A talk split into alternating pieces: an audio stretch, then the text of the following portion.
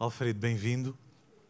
Um, uma forma sucinta, quem é o, o Alfredo Abreu? Olá, bom dia. Eu posso fazer um pequeno aviso. É, Costuma-se dizer em inglês um disclaimer, ou seja, é um, é, vocês não, não estou habituado a estar nesta situação e podem sair daqui algumas coisas mais interessantes e outras menos interessantes. O que eu gostava de dizer é que eu não tenho nada de bom que não me tivesse sido dado. Portanto, se reconhecerem alguma coisa interessante no que eu vou dizer, posso vos garantir que foi um dador. E o meu dador principal é Deus. Caminho com Ele desde os 18 anos e não há nada de bom em mim que não tenha tido essa origem. Eu agradeço, direto ou indiretamente, por aquilo que Ele foi fazendo. Portanto, não tenho muito crédito nisso. Para, ser, para dizer a verdade, a maior parte da minha vida tenho tido uma vida um bocado inconsciente mas é Deus que vai fazendo nessa minha inconsciência muito trabalho. Portanto, se virem alguma coisa de boa, por favor, olhem para Ele e não para mim. Nas outras coisas em que a minha voz, o meu tom, as minhas palavras não sejam assim tão interessantes, uh, saibam que ainda estou a ser trabalhado. Também tá tenham graça comigo, porque é com a graça de Deus que eu vivo todos os dias. Em relação a dizer quem eu sou, eh, há pouco tempo eu vi uma citação de que nós não nos devemos eh, nem podemos definir-nos porque nós somos muito mais do que aquilo que nós conhecemos. Eh, nós temos muitas camadas na vida, temos eh, muitas coisas que nem nós próprios nos damos conta, vamos dando conta ao longo dos anos. São muitos episódios. Nós na Serve the City servimos um jantar comunitário de 15 em 15 dias e nesse jantar nós pomos o nome das pessoas, eh, sempre numa fita de pintor, daquelas baratinhas, escrevemos o nome. E quando se põe o nome da pessoa, nós avisamos que não é apenas um som para chamar o outro. Por trás do nosso nome está toda a nossa história. Toda. Os momentos todos que vivemos na vida. Os momentos bons e os maus. As pessoas com quem nos cruzamos. As viagens que fizemos. Os professores que nos ensinaram. Eh, os traumas que, que nos acompanham. Está tudo atrás desse nome. E não só está esse património, como está o património que veio dos meus pais, dos meus avós, dos meus bisavós, também entrou no meu nome. E o que nós sugerimos é que quando olhamos para o nome do outro, é também para o nosso próprio, possamos estar atentos para descobrir quem somos. Se há alguma coisa que me define a mim, talvez mais do que outra coisa qualquer, é que aos 18 anos eu decidi seguir Jesus. E foi mais uma decisão um pouco inconsciente. Eu era seguidor de Marx e, portanto, era um marxista. E quando eh, comecei a ouvir falar de Jesus, fiquei eh, a pensar: bem, mas ele bate Marx aos pontos. Eh, eu tinha uma leitura da sociedade que vinha do marxismo, um, pensei naquilo que seria a minha vida no futuro: era combater pela justiça, era combater pela igualdade, pelo mundo melhor. E Marx era a minha inspiração. Quando eu descobri que Jesus tinha uma proposta muito mais radical, muito mais profunda do que Marx, então eu decidi: então, em vez de ir com Marx, vou com Jesus. Foi uma coisa simples, mas creio que o Espírito Santo fez o trabalho naquela altura, que só descobri mais tarde, e eu entreguei mesmo tudo. A partir de agora eu vou andar com Jesus. Deixo de ser um marxista para ser um jesuísta. Não é? Vou atrás de Jesus. E eu acho que isso definiu praticamente tudo na minha vida até hoje e ainda está a definir, porque é andar com Jesus que tem feito a diferença toda e me tem ajudado a chegar aos lugares que eu nunca tinha imaginado chegar antes. Uhum. Já falaremos sobre o Serve the City aflorámos aqui um bocadinho, mas há bocadinho falávamos de, da característica interessante de, do nosso processo de, de, de, crescimento e desenvolvimento e as consciências, uhum. as várias consciências que vamos adquirindo à medida que também que os anos vão carregando sobre nós. Queres comentar isso um bocadinho? Pois, o que acontece é que naquela altura, quando entreguei a vida a Jesus, eu pensava, eu sou um tipo mais ou menos... Uh eu não fiz as neiras grandes. Eh, fui um jovem, uma criança e um jovem sempre muito metido comigo mesmo, não, não fiz grandes estragos. Quando eu entreguei a minha vida a Jesus, eu sabia teoricamente que eu era um pecador. Mas se, for, se era um pecador, era assim um bocadinho, pequenino pecador, não é? Eu tinha 17 para 18 anos quando isso aconteceu, agora tenho 57. E durante estes anos, quanto mais anos eu tenho, maior consciência eu tenho do meu pecado. E não é porque eu tenha mais pecado, porque eu acho que Jesus já trabalhou muita coisa na minha vida, é porque eu agora tenho noção da pessoa que realmente sou no mais profundo de mim próprio, que não tinha na altura. E da minha resistência àquilo que Deus quer fazer na minha vida das minhas ilusões comigo próprio, uh, do meu egoísmo. Hoje em dia isso é tudo tão mais claro para mim.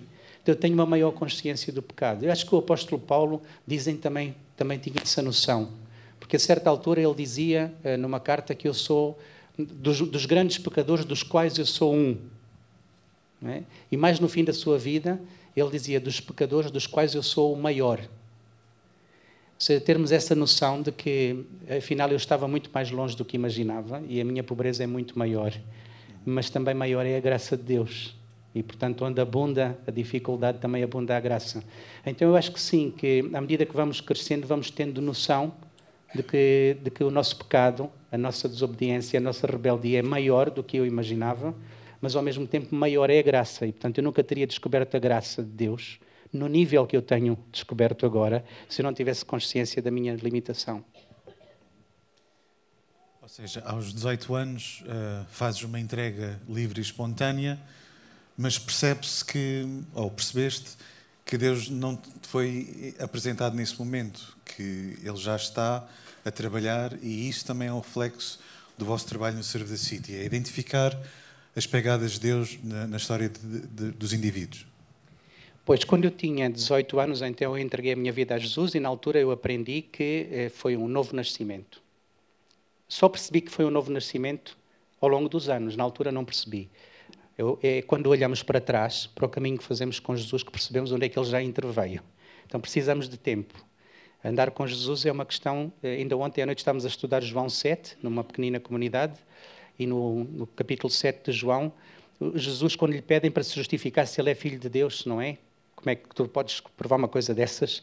Ele, na prática, diz: andem, se vocês querem mesmo conhecer Deus, entreguem-se a Ele, obedeçam e depois vão ver. Ou seja, nós só temos as confirmações quando caminhamos, quando fazemos o caminho. O caminho da fé é um caminho que se vai fazendo. Quando vamos fazendo, vamos descobrindo. Eu, aos 18, então, pensei: bem, começou aqui. E durante muitos anos o meu testemunho foi: aos 18 anos eu entreguei a minha vida a Jesus e aí comecei tudo. Quando cheguei perto dos 40, tive uma grande crise de, de meia-idade, imagino. Uh, tive uma grande depressão, tive que ser tratado por um psiquiatra. Uh, e nessa altura, um professor pediu-me para fazer um, uma, um, escrever um, um texto sobre a minha vida. Levou-me três meses para conseguir escrever o texto, porque eu não tinha capacidade de, me, de olhar para mim próprio. Quando eu comecei a tentar mergulhar um pouco e perceber quem eu era, num exercício de oração, sempre com Deus, eu descobri que Deus tinha estado na minha vida sempre. Não, não entrou aos 18 anos. Eu comecei a revisitar a minha infância, a minha adolescência, a minha juventude e percebi que Deus tinha estado sempre lá, eu é que não tinha percebido. Ou seja, desde o momento em que o meu pai e a minha mãe deram cada um a sua pequenina parte e se criou um óvulo, ainda a minha mãe não sabia que era, estava grávida, e já Deus sabia da minha existência. E, portanto, Deus esteve sempre presente. Eu é que só me dei conta aos 18, não é? E hoje olho para trás, até aos 18, já Deus tinha feito muita coisa. Eu acho isto interessante, porque, por exemplo, alguns de nós eh, estamos eh, envolvidos em testemunhar de Cristo aos outros. E às vezes estamos perante uma pessoa e pensamos assim: esta não sabe nada, não conhece Deus, eu vou lhe dizer quem é. Mas Deus sempre esteve informado, sempre interveio, não sabemos a quantidade de coisas que Deus já fez na vida do outro quando a gente chega. Às vezes a gente até só chega para testemunhar o que Deus já está a fazer lá. E às vezes somos como uma parteira. A parteira não dá vida a ninguém. É? A parteira ajuda o bebê a nascer. Muitas vezes a única coisa que a gente faz é ajudar o outro a perceber que Deus já está a trabalhar na sua vida há muitos anos, que o ama incondicionalmente e ajudar a pessoa a reconhecer os sinais desse amor. E aí, é, pronto, a pessoa só tem que se render, abraçar e seguir com Jesus. Não? Ou seja, é possível, é possível andar com Cristo e ainda assim sofrermos. É possível ter uma caminhada com Cristo e ainda assim sofrer reveses, passar por enfermidade, doença, como, como referiste. Uh, ou seja, não é um mar de rosas. Neste caminhar, de, de agora sim, de Serve the City, Fala-nos um bocadinho para perceber também, para que possamos tentar perceber também o que são e o que fazem. Portanto, a Serve the City é uma, uma, organização, eu estou a ver aqui vários voluntários que há muitos anos servem na Serve the City. A Serve the City é uma rede de voluntários. É, o que nós fazemos é mobilizar pessoas para é, poderem servir a cidade. E podemos servir a cidade de muitas maneiras. Não só podemos, como devemos. Uma das coisas que nós, que a minha convicção pessoal, é que nós somos todos, todos os que estão aqui hoje à noite e todos os que não estão, crentes e descrentes, novos e velhos, com mais aptidões mentais ou menos, todos nós somos criados à imagem e semelhança de Deus. Todos, todos carregam essa imagem e semelhança. E Deus é aquele que, estando acima de toda a criação, inimaginável para nós na sua dimensão, é aquele que veio para servir e não para ser servido. Então, se nós somos criados à imagem e semelhança de Deus, e esse Deus veio para servir e não para ser servido, então nós, quando fomos criados, já carregamos em nós esta semente do serviço. Todas as pessoas, crentes ou descrentes, todas têm uma vocação de serviço. E quando nós servimos, nós somos mais como Deus. É por isso que quando nós temos muitas pessoas que nem sequer acreditam em Deus, que vêm fazer voluntariado connosco, que vêm serviço, o serviço abre-as, abre janelas na sua alma porque elas estão a fazer uma coisa para a qual foram criadas e encontram realização nisso e encontram nobreza.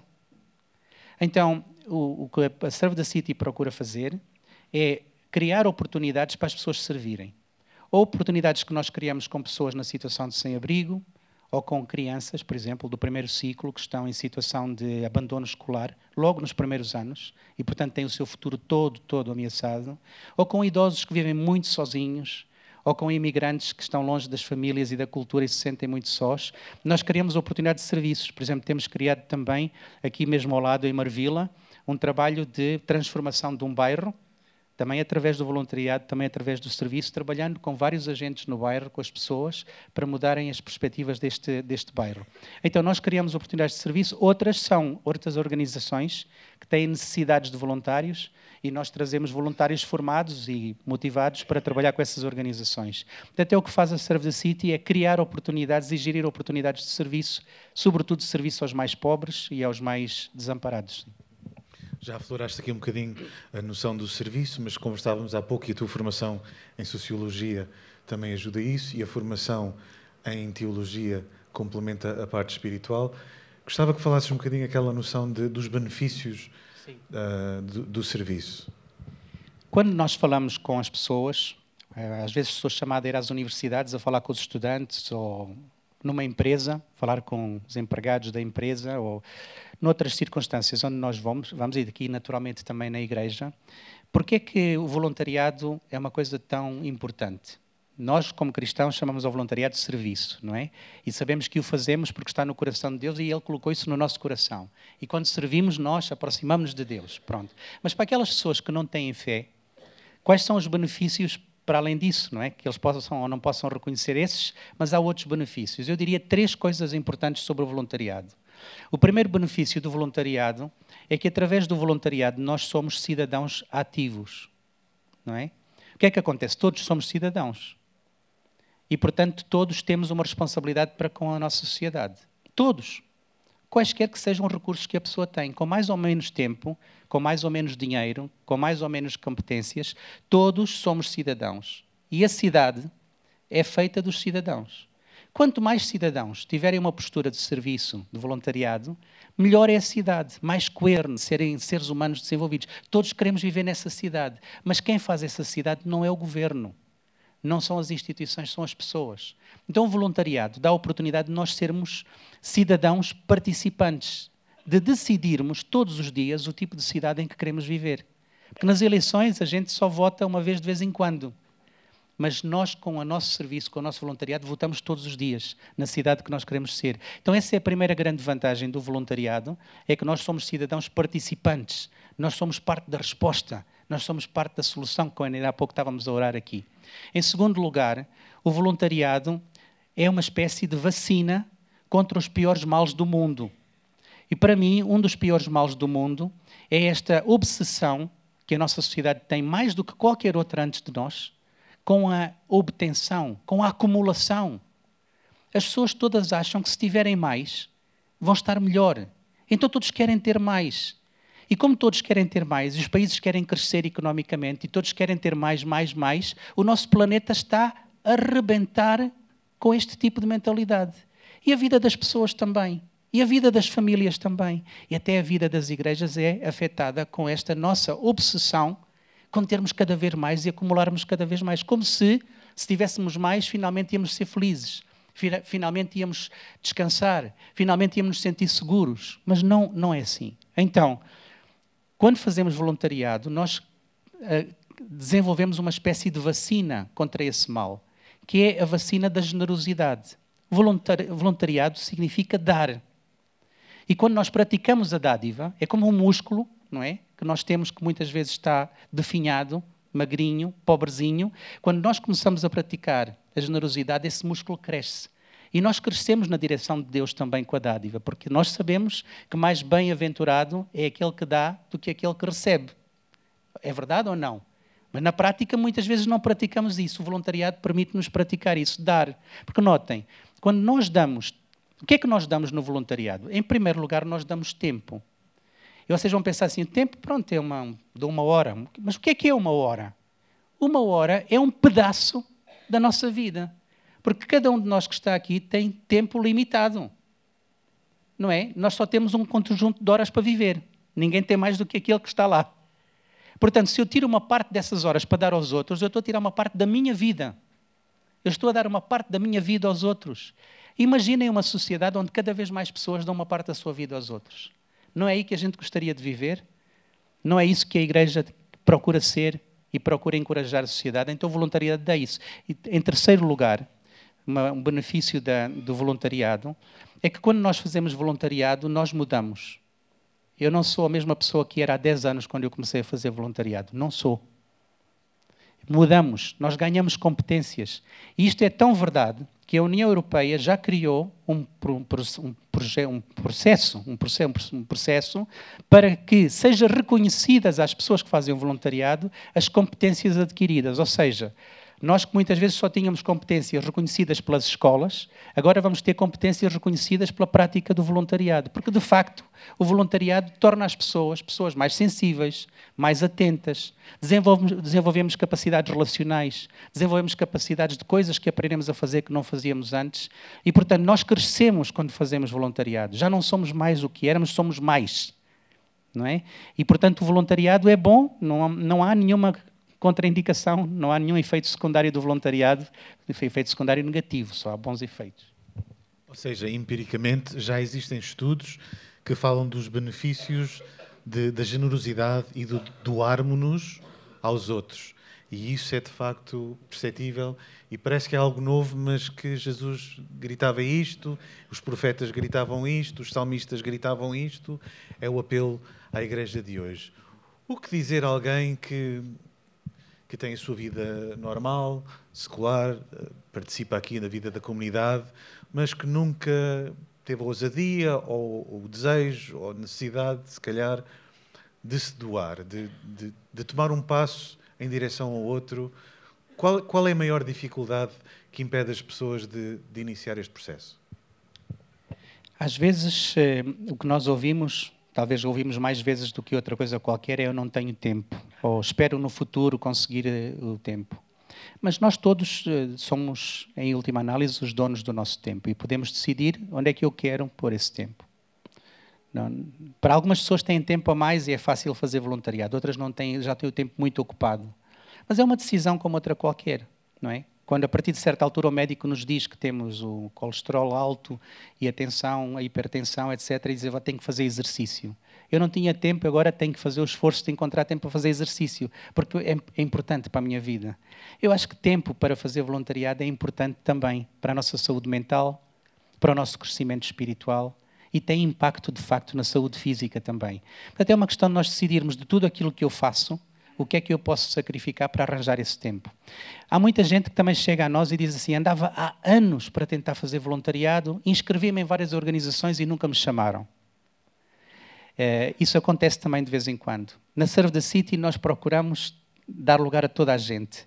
É, vocês podem ter uma ideia, nos últimos oito anos nós já envolvemos quase 15 mil pessoas.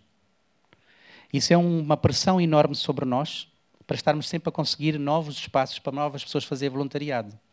Então, nem sempre conseguimos ter espaço, mas vamos trabalhando nisso. Venham e ajudem-nos a construir mais espaço para isso. Mas depois não têm todos que fazer voluntariado connosco, não é? Às vezes as pessoas encontram, eh, reúnem-se um grupo de amigos e fazem uma coisa em conjunto. Ou inscrevem-se no banco de voluntariado da Câmara. A Câmara tem um banco de voluntariado, vão lá à internet, inscrevem-se e algum dia alguém pode vir chamar-vos para fazer voluntariado. Seja como for, o mais importante é tomar a decisão de que isto é importante na minha vida.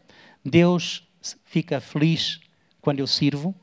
E, portanto, eu posso servir na igreja, mas posso servir também na cidade, porque a prosperidade da cidade também é a nossa prosperidade.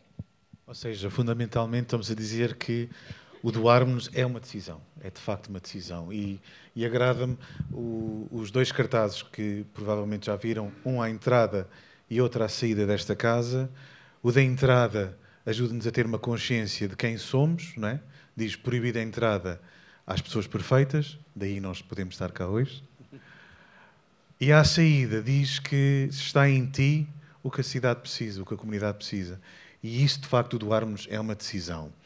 Uh, falávamos há pouco sobre os, os meandros, do, os inícios de, de voluntariado com, com, outras organizações. De certeza conheces infinitas histórias.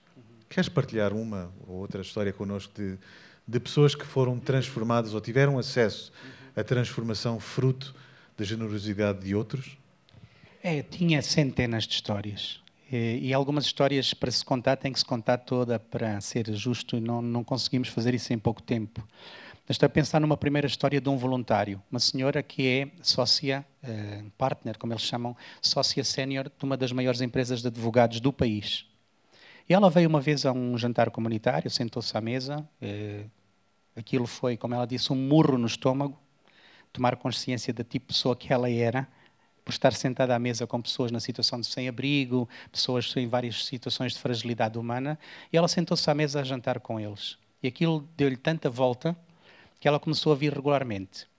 E um dia ela contou-me que estava numa reunião com o presidente de um dos maiores bancos portugueses, porque em Sociedade de Advogados fazia apoio jurídico, e ela era a principal pessoa a tratar das situações jurídicas do banco e havia uma situação muito complicada. Ela estava numa reunião com o presidente do banco e começou a olhar muito para o relógio e, e a sentir-se mal, porque estava na hora de vir ao jantar comunitário, jantar com pessoas sem abrigo. E, e o, o, o, presidente disse então, mas tem algum outro compromisso? E ela, sim, eu, eu vou ter que sair daqui um bocadinho, tenho um compromisso que eu não posso falhar. Ele disse, ficou assim um pouco, ela disse, a cara dele não ficou nada satisfeito que ele está a pagar centenas de milhares de euros à empresa para fazer advocacia e ela diz que tem que ir fazer outra coisa, não é? Ele não gostou muito e perguntou-lhe, mas então é assim uma coisa tão importante? Ela disse, sim. E ele lembrou-se que era um dia de um jogo do Benfica na taça do UEFA. E ele disse, vai ver o Benfica, não é? E, e ela disse, não, não. É, um, é, uma outra coisa. E ele disse, ah, agora tem namorado e tem um compromisso com o namorado. E ela disse, não, não é nada disso. Eu costumo jantar com pessoas sem abrigo e eu não posso falhar. Eh, por eles e por mim. E, portanto, daqui a bocadinho tenho que me ir embora. E ela disse, quando disse isso ao presidente do banco, ela disse, eu estava a dizer isto, nem estava a acreditar que eu estava a dizer isto, porque eu estava a pôr o meu emprego eh, em causa. Podia perder aquele cliente, mas ela disse, eu já não posso não fazer isto.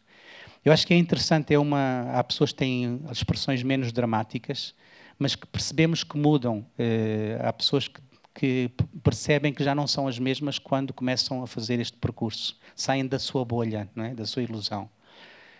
Depois temos muitas histórias uh, que, que, de pessoas que são mudadas para o serviço. Uh, nós sabem qual é uh, a necessidade maior? Porque muitas vezes as pessoas pensam: o que é que eu posso fazer para ajudar os outros?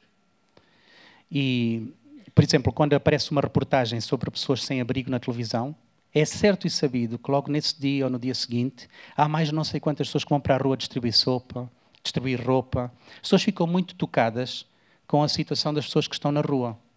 Porque é das situações mais difíceis de um ser humano, não ter teto, viver com frio, eh, com doença, não saber onde é que vai comer a próxima refeição, as pessoas ficam muito, muito tocadas com isto. E ainda bem, não é? Ainda há humanidade entre nós. Então, no dia seguinte, aparecem mais não sei quantas pessoas na rua, geram-se mais organizações para dar resposta.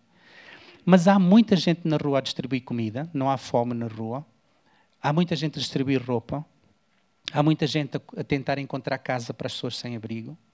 E se calhar não há mais pessoas com abrigo porque ainda não estão prontas para ir para uma casa e, portanto, não, não querem. Há organizações que tratam da saúde e vão à rua cuidar da saúde das pessoas. Há uh, milhões de euros investidos nas pessoas que têm saúde mental que estão na rua.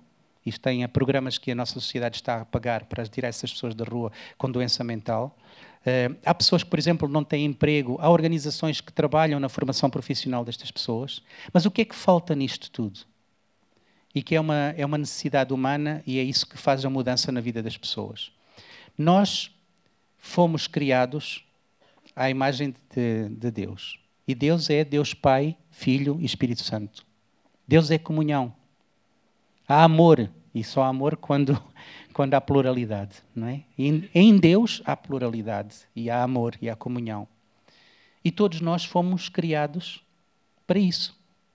Então, a maior tragédia da cidade não é não ter teto. Essa é horrível. Mas há uma pior que essa. É a tragédia de não pertencer de não, ser, não existir. A invisibilidade das pessoas, seja um idoso que vive sozinho, seja uma criança que é negligenciada pela família e que começa a dar-se mal na escola, seja uma pessoa que está na situação de sem-abrigo, a pior tragédia de todas é a invisibilidade. E o que acontece muitas vezes é que as pessoas uh, estão a definhar, a definhar, a definhar porque não têm essa atenção. Então, uma das principais respostas que nós temos e esse voluntariado nem sempre tem que ser organizado, às vezes fazemos isso de outra maneira, é dar atenção, é dar tempo, é estar disponível, é olhar o outro nos olhos. É quando eu olho os olhos, do, eu estou-me a ver nos teus olhos. E quando eu me estou a ver nos teus olhos, e a atenção que me estás a dar, tu estás-me a construir, tu estás a, a ajudar-me a reconhecer o meu próprio valor. Porque se me tivesses perfeitamente indiferente, não tivesse a olhar para mim, eu ia me sentir logo rejeitado ou na dúvida, ansioso. Mas o teu olhar ajuda-me a sentir forte. E há tanta gente que não tem esse olhar. Tanta gente na nossa cidade que não se vê nos olhos dos outros. E nós, absolutamente, a primeira coisa que temos que fazer é começar a criar condições para a pertença do outro. Às vezes não é preciso fazer nada, é só estar lá e olhar e ouvir.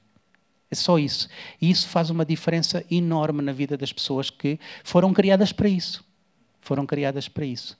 E, portanto, eh, muitas das histórias que nós temos são tão simples como isto. É o olhar do outro. Eu vou contar uma história. Uma vez, num nossos jantares, que na altura fazíamos os jantares comunitários na rua, como se fosse uma esplanada, montávamos dezenas de mesas, centenas de cadeiras, e fazíamos uma esplanada na rua, punhamos toalhas nas mesas, uma vela em cada mesa, loiça, trazíamos comida feita de fresco, era servida, havia música ambiente, tudo isto feito no meio da rua, como se fosse uma esplanada.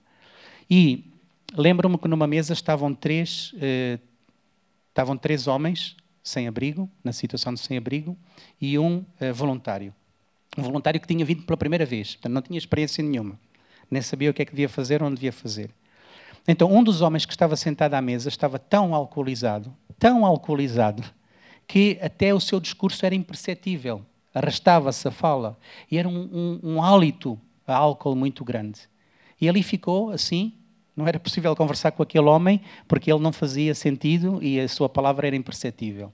O outro homem que estava à mesa esteve a noite toda a queixar-se, porque a mesa abanava, porque estava vento, a comida estava fria, porque era ice tea. A noite toda teve-se a queixar.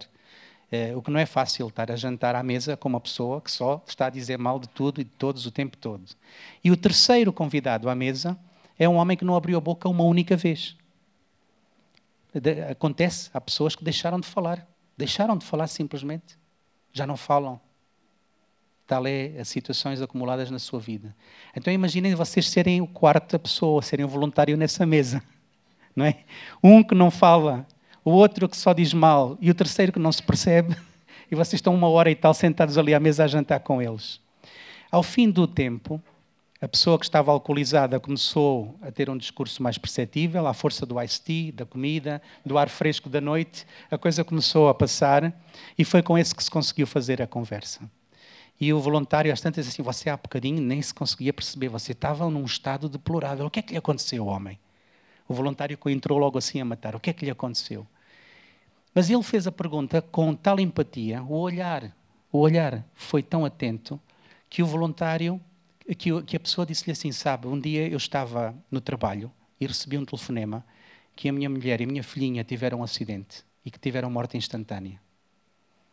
E o mundo para mim acabou naquele momento. E, portanto, eu, durante. Eu não pude despedir-me delas, não, não pude. Pronto, a minha vida acabou, não tem mais nenhum sentido. Então, eu, durante oito meses e meio, dormi no cemitério, ao lado da campa da minha mulher. Quando me expulsaram, vim para aqui, vim para a rua. E é uma dor insuportável. E disse-lhe o, o voluntário: oh, Homem, eu nem imagino o que é que isso seja. Ah, é por isso que você bebe. E ele disse: Pois, porque a gente acorda de manhã muito cedo com ruídos. E quando eu acordo, só tenho à minha frente um dia sem fim. Não há nada. É como se estivesse num, a ser condenado. Eu, a dor é tão grande pensar que eu vou ter que viver outro dia inteiro, sem nada, sem ninguém, nisto, que eu vou logo buscar um, pacote ou dois de vinho ao supermercado e começo logo a beber de manhã. E pronto, assim pelo menos não penso. E o voluntário que não estava treinado disse: oh, Faz muito bem, continua a beber.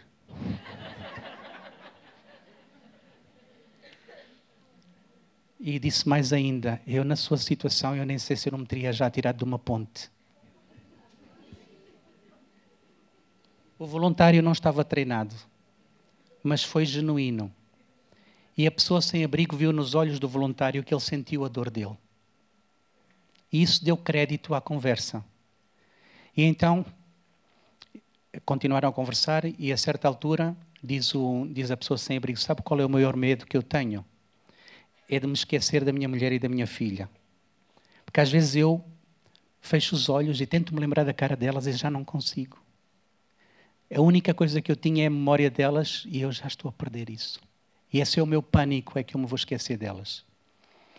E o voluntário disse-lhe assim, oh, não sei o que é que lhe diga, mas às vezes as pessoas, para preservar a memória dos outros, criam uma organização, fazem uma coisa qualquer em nome deles. E ele disse: Mas eu sou sem abrigo, eu sou alcoólico, o que é que eu posso fazer? E o voluntário disse-lhe: Olha, o senhor conhece a dor da perda melhor que qualquer outra pessoa que eu tenha ouvido. Você é a única pessoa que pode perceber alguém que perdeu assim e que lhe pode dar alento. E continuaram a conversar sobre isso. Chegaram ao fim da noite. O senhor disse: Sabe, hoje foi a última vez que eu toquei em álcool. Amanhã vou tomar um banho, vestir uma roupa nova e vou visitar os meus sogros. Isto tem muito a ver só com ter estado a jantar com alguém. E foi aconteceu, nunca mais o vimos, não sabemos onde é que ele anda hoje, mas saiu da rua. E temos algumas histórias assim, de uma coisa que a gente faz que é simplesmente estar ali. Nós não sabemos a profundidade do que Deus está a fazer ali e às vezes somos apenas um instrumento do olhar de Deus. Que o outro, nos meus olhos, veja o amor de Deus por ele Veja o valor que ele tem. E, e é difícil. Às vezes estamos com pessoas na situação de sem-abrigo que estão alcoolizadas ou estão doentes mentais, estão agressivos, cheiram mal. Às vezes acontece. Como é que a gente consegue ver neles o valor de serem criados à imagem e semelhança de Deus? É um desafio enorme olharmos para os outros e percebermos que por trás daquelas camadas de história, daquelas camadas de, de trauma, daquelas camadas de agressividade, de mágoa, ainda existe alguma coisa da imagem e semelhança de Deus. E quando o reconhecemos, a pessoa reconhece-o logo a seguir. As pessoas que vêm jantar connosco não vêm por causa da comida. Elas vêm porque sentem que têm valor e que, e que são ouvidas e são vistas e têm alguma coisa para dar. Porque na prática todos nós temos alguma coisa para dar, que é a nossa vida, é o nosso património. E quando nós trocamos vida uns com os outros, acontece magia.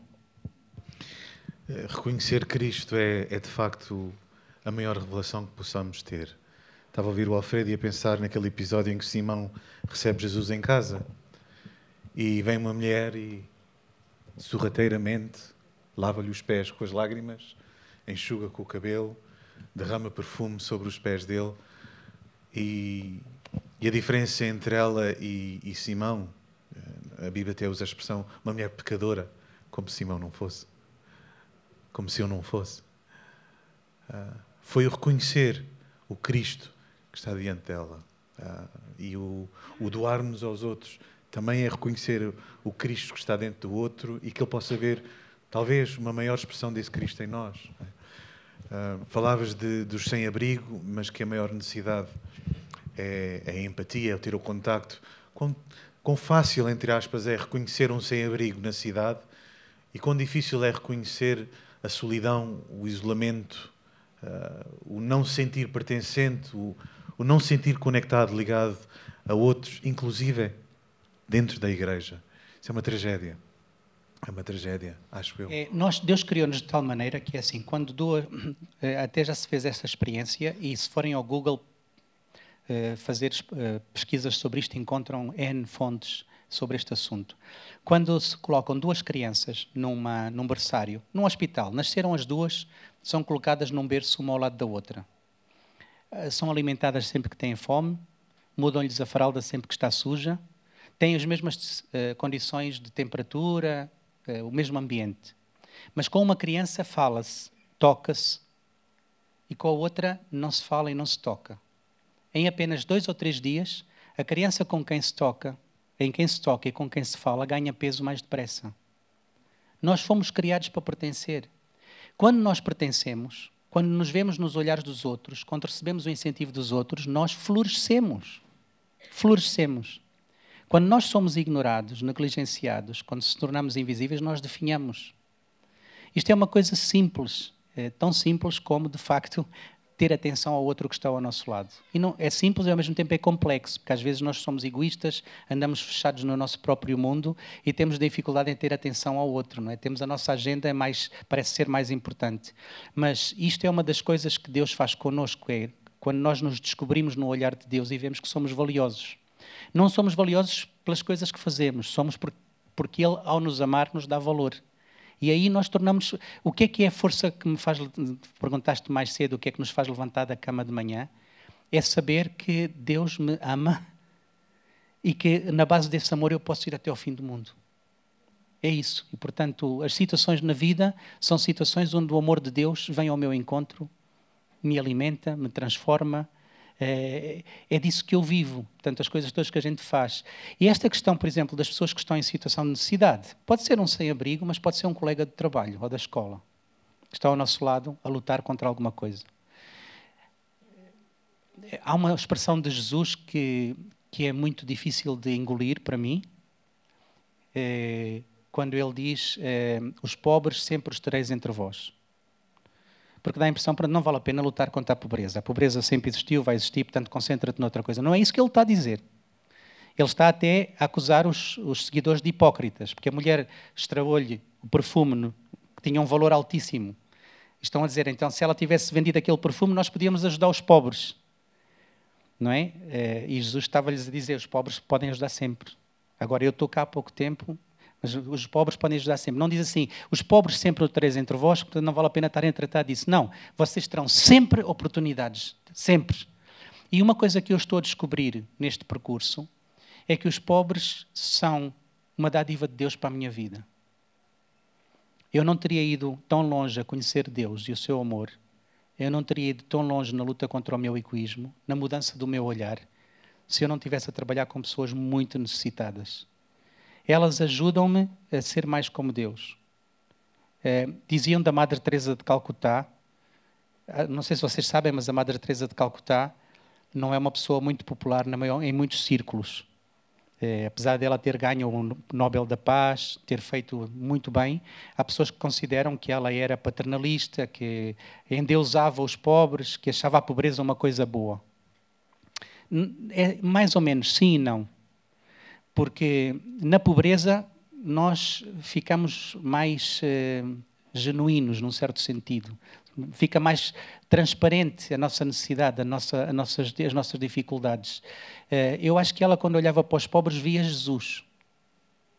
E, portanto, ela via. Uma pessoa, por exemplo, que, que tem muito dinheiro, tem uma conta bancária ou que conta com a segurança social, não precisa muito de Deus para nada.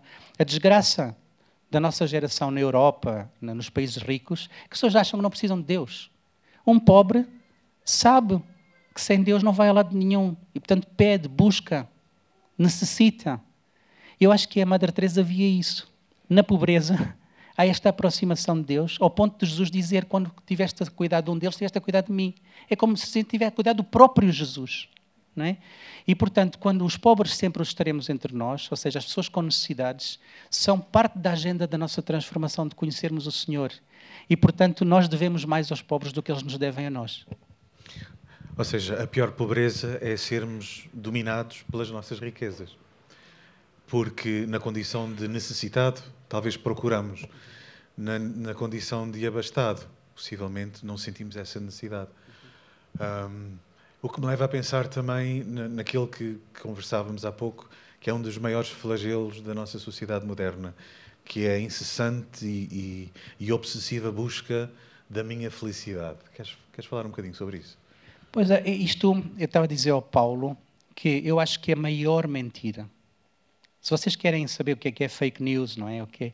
Qual é a maior mentira da nossa geração? Ela sempre foi de outras gerações, mas na nossa tornou-se sofisticada e tornou-se quase opressiva.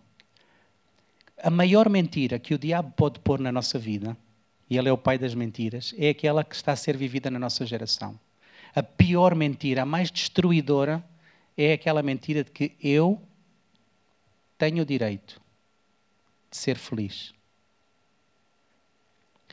É uma maior mentira. Se calhar há aqui muitas pessoas que acreditam que têm esse direito. O que é que é ser feliz? Essa busca da felicidade que as pessoas andam significa que ser feliz é ter tudo que me vá de encontro ao que eu quero.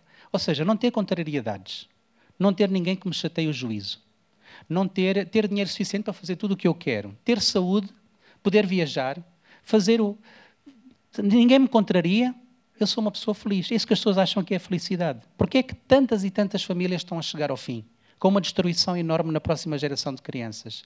Eu já acompanhei várias famílias que chegaram ao fim. De, como famílias. Se, de, se, e o que é que acontece em muitos destes casos? Não estou a dizer que é em todos, mas em muitos. Eu não quero continuar porque eu não estou feliz. Eu já ouvi de uma mãe a dizer: os meus filhos não me fazem feliz. Eu precisava de não ter este tipo de complicações na minha vida. E eu também não posso fazê-los felizes se eu não for feliz, então vou-me embora. O que é que acontece com as pessoas é que nós evitamos as situações de alguma contrariedade porque estamos naquela ambição de sermos felizes. E é uma mentira tão grande, porque, número um, o que é que significa? Se eu, se eu conseguir ter um marido ou uma mulher que não, não, não me contraria, ter uns filhos que me obedecem em tudo, ter o dinheiro que eu preciso para fazer o que eu quero, ter a saúde toda. E um dia, um filho meu é atropelado. Por onde é que foi a minha felicidade? Um dia eu fico com cancro. O que é que aconteceu à minha felicidade? Um dia há uma queda nas bolsas e eu perco o emprego no dia seguinte. O que é que aconteceu à minha felicidade? Aquilo que as pessoas andam a buscar é o quê exatamente? É uma mentira. A felicidade não vem de eu não ser contrariado, de eu ter tudo à minha maneira. A felicidade vem de uma nova pessoa que está a nascer dentro de mim, de uma pessoa que é mais parecida com Jesus. É daí que vem a felicidade. Então, onde é que eu ponho, onde é que eu busco a minha felicidade? É em ver Cristo formado em mim ou é tentar afastar-me de Cristo para conseguir tudo aquilo que eu quero? É uma mentira. Está a destruir pessoas, está a destruir famílias, está a destruir igrejas, porque as pessoas só vão se a igreja me fizer feliz. A partir do momento em que eu já não me sinto tão feliz, ou que me chatearam, eu vou para o outro lado. Isto é destruidor, é uma mentira, tenhamos cuidado com isto. A felicidade é uma coisa que Deus nos dá momentos de felicidade, porque aqui não é o céu. Um dia sim estaremos sem constrangimentos na presença do Senhor. Até lá teremos aflições. E Jesus diz: No mundo tereis aflições. E a gente diz: Não, não, não, eu quero ser feliz. Então vais-te embora. Deixas Jesus ali de pecado e vais fazer o teu caminho. Como é que vais conseguir a felicidade? Essa ilusão. E isto tem um bocadinho a ver também a maneira como está com os outros. Os outros não me fazem feliz. Não é? Se os outros não me fazem feliz, o sem-abrigo não me faz feliz, o velhote, até na minha família, tenho que gastar tempo e dinheiro com ele, eu assim não sou feliz, não é? E isto está a destruir, então temos que ter esse cuidado de perceber que a felicidade vem de andarmos com, com Jesus, adotarmos a sua agenda e vivermos momentos de felicidade que nos apontam para a felicidade real, final, definitiva, quando vivermos com Ele o tempo inteiro. Faz lembrar a, a, aquela própria definição que Jesus tem de si mesmo: Eu sou o pão da vida. Eu sou o pão da vida. Eu, eu vim para repartir e para ser repartido.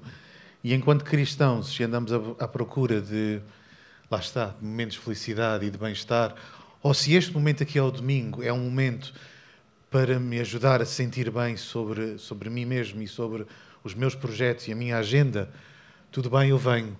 Quando isso deixar de acontecer, ou porque gosto do fumo, ou não gosto do fumo, ou gosto das luzes, ou não gosto das luzes, ou porque o Bruno hoje tocou desta maneira, ou não tocou daquela maneira, ou porque traz gorro ou não traz gorro, pronto, eu vou procurar de facto. E, e andamos, como dizia Paulo, ao sabor do vento como, como, como palha. Um, yeah, isso é uma grande verdade. Uh, nós temos que concluir, uh, e já falaste assim por alto sobre os jantares e, e, e aquilo que são esses momentos. Se pudesses pedir às pessoas para ficarem com uma questão de, desta pequena conversa, desta pequena história do Alfredo e de, do seu percurso, o que é que achas que seria mais importante nós levarmos daqui nesta manhã para, ao longo da semana, sermos mais parecidos com Cristo? Acho que, voltando a João, capítulo 7, que estávamos a estudar ontem, está fresquinho trazer isso aqui. Jesus acaba um, uma série de interações com pessoas uh, em Jerusalém que estavam contra ele, de duvidar dele, a levantar por questões. Ele fala da água, que era a festa do, dos tabernáculos e atirava-se muita água lá para, para o templo para, para, para lembrar as pessoas da realidade de, que Deus uh, traz, uh, vem, vem à nossa secura, alimentar a nossa secura. E a certa altura ele diz que nós, uh, nós teremos em nós rios de água viva. Rios de água viva. Um, ou seja, a felicidade vem pelo aquilo que Deus faz dentro de nós. Um, quando nós pensamos em Deus, o Deus que eu hoje gostei particularmente da música que foi tocada aqui, eh, foi cantada, que fala sobre as galáxias e sobre a natureza toda, e eu também quero, eu também vou participar, não é? Esse Deus que criou tudo o que existe, maravilhosamente, e não só criou tudo o que existe, que a gente vê, como também aquilo que a gente não vê, que se calhar ainda é mais do que aquilo que a gente vê. Deus criou isso tudo, é o Senhor sobre isso tudo. Então a ideia, por exemplo, de conhecer esse Deus, de ser próximo desse Deus, parece uma coisa inalcançável. É possível espiritualmente. Mas nós até gostávamos que fosse fisicamente. E Deus disse: Bem, então envia o meu filho. Então, quase melhor do que ter esse acesso a um Deus assim tão invisível, tão enorme que não cabe na nossa cabeça, vem Jesus como um ser humano e está ao nosso lado. E caminhamos com Ele, com Jesus. Então é muito melhor, porque podemos ver os seus milagres, podemos ser tocados pelo seu amor, pelas suas palavras. Mas Jesus depois disse: Mas depois vem o Espírito Santo e é melhor do que eu. Porque é que o Espírito é Deus dentro de nós? E eu acho que a palavra que podemos deixar é que não é só que quando Deus está dentro de nós, nós geramos, é água que sai, é uma fonte infindável para a nossa vida, para o nosso dia a dia. Temos sempre recursos para todos os dias. Não é só isso, mas é uh, o facto de que esse, esse, esse Deus dentro de nós nos vai conformando com aquilo que é quem é Jesus. Vamos sendo cada vez mais parecidos com Ele. Não é? Vamos ser muitos pequeninos Jesuses. E eu acho que isto é a coisa que tudo o resto, o serviço, um, todo o percurso que fazemos, ou vem deste jorrar, deste, deste Senhor que nos vai transformando para sermos melhores, ou então, pronto, também é interessante, é bom, é decorativo, mas não permanece. Então vamos pelo que permanece e deixemos-nos guiar por essa fonte inesgotável que Deus coloca dentro de nós. Há outra mentira que, que por vezes nos contamos a nós próprios, que é quem serve no Serve the City, ou na Acres, ou no Desafio Jovem, ou numa instituição, ou na igreja, esses sim têm a oportunidade de servir, de ser Cristo para com os outros. É um engano tremendo. Uh, nós, enquanto filhos de Deus, na escola, no emprego, na faculdade, na rua, aonde for, temos a oportunidade de ser Cristo. Na, na, fila para as compras, temos a oportunidade para ser Cristo. Uma coisa que o Paulo Júnior disse há uns anos atrás que, que não consegue sair da minha cabeça. Ele dizia: Eu não vou à padaria procurar pão, eu vou ao padeiro ser pão. Vou repetir. Não vou à padaria buscar pão. Eu vou ao padeiro ser pão. E nesse ato, claro, ele vende pão. Mas nós temos este ónus, esta responsabilidade de sermos Cristo na vida que eles estão à nossa volta. Um, Alfredo, não sei se te ocorre dizer mais algo. Muito obrigado por estares connosco, uh, em nome da casa. Acho que podemos dizer obrigado. Podemos? Podemos expressar isso com uma salva de palmas.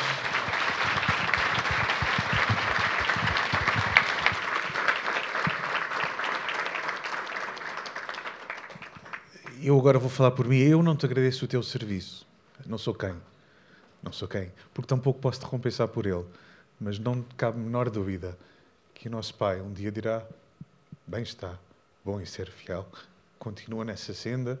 Sabemos que há desafios, há lutas que, que por vezes nos parecem montanhas incontornáveis, mas Ele prometeu estar connosco. E, e oramos por ti, pela tua família, pelo vosso ministério para que Ele seja cada vez mais o centro e o foco da vossa vida e que isto também sirva para cada um de nós de termos a noção de que temos um propósito, que temos uma objetiva razão de ser e de estar hoje e aqui. Não estamos, não estamos no Uganda, nem, nem no Japão, estamos em Lisboa.